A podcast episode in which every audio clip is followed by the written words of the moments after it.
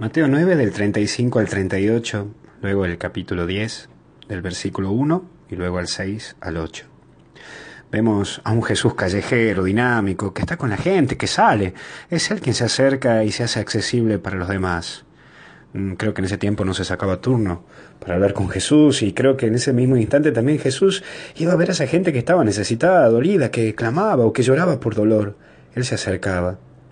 Es ese Jesús al cual tenemos que presentar un Jesús accesible que se acerca al dolido, que está, que está ahí al lado de ese que está necesitado. Como vos tenés que estar al lado que te necesita.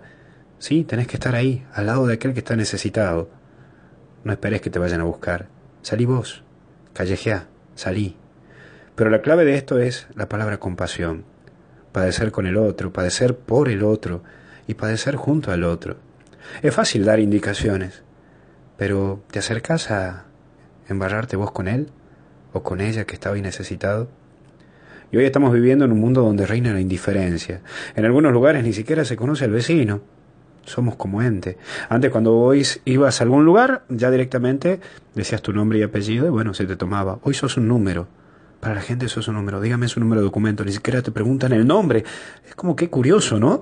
Que hemos caído en esa actitud de indiferencia total. Esa indiferencia que mata y que da lugar a una frialdad terrible. La otra vez iba caminando por la calle y casi ha habido un asalto y, la señora peleando con el, con el asaltante que le quería sacar la cartera y la gente estaba parada y lo miraba, pero nadie actuaba, nadie se quería meter. Qué duro, qué, qué situación terrible, la indiferencia, el no te metas, como está reinando esto en muchos lugares. Y algunos cayeron en una enfermedad más terrible, que llega a alegrarse por la desgracia del otro. Le encanta que al otro le vaya mal. Hay gente que le gusta que al otro le vaya mal. ¿Te parece eso? Y me estoy refiriendo a todos, tanto a aquel que va a comulgar los domingos y que se alegra por la desgracia del otro, como aquel que dice, bueno, yo tengo mi vida y mi familia, lo demás son un palo. Pero por favor, ¿en qué hemos caído? Y no me refiero a que seas católico, evangelista, testigo, judío, lo que seas. Me refiero a que estamos perdiendo valores humanos. Hemos llegado a que el hombre se alegra por la desgracia del otro. Mira, Jesús muestra que Él se mete en la vida del otro y te invita a vos, como misionero de Jesús, a que te metas en la vida del otro. Metete en la vida del otro, no por chusma. El chusma le interesa lo que le pasa al otro para opinar y contarlo, y a todo el mundo le cuenta. Oh, si estamos llenos de chusmerío, ¿no? Pero el estilo que nos propone Jesús es meterse para curarlo y aliviarlo es meterte para curarlo y aliviarlo. Vos, ¿chusmeás o curás?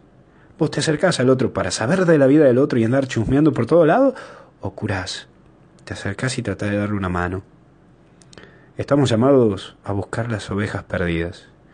Mira, hoy me parece, y hago como una autocrítica, que en vez de salir a buscar la oveja perdida y dejar las 99, Debemos salir a buscar las 99 ovejas que están perdidas y dejar de hacer ese exclusivismo, quedándonos con una sola ovejita.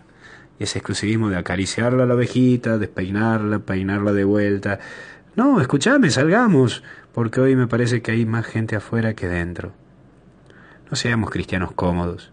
Recuerda que estamos en el mundo para, para evangelizar, para mostrar la alegría del Evangelio. Pero, como bien decía aquel escrito antiguo, estamos en el mundo pero no somos del mundo. Somos peregrinos hacia el cielo. Bien, trabajemos, no me tengo que alargar, ¿cierto? Que capaz que estás manejando y no vaya a ser que te haga chocar, o seguramente que también lo estás escuchando mientras estás despertándote o cepillándote los dientes. En fin, trabajemos. Hay muchas caras tristes y corazones resentidos. Viste que hay corazones resentidos y que te larga toda esa amargura. Bueno, es porque no, no lo conocen a Jesús o porque no lo tienen a Jesús. Laburemos somos pocos, pero laburemos. Laburemos para mostrar que hay una esperanza, que se puede salir, que se puede seguir adelante, que la vida es hermosa, que la vida es una sola, que se puede cambiar más allá del pecado cometido. Arrepentirte y a seguir. Hay que levantarse. Dios te necesita. Salgamos a mostrar a Jesús. Una iglesia metida para curar al otro y no una iglesia para chusmear al otro. Salgamos a curar. Que Dios te bendiga y que pases un hermoso sábado. En el nombre del Padre, del Hijo y del Espíritu Santo.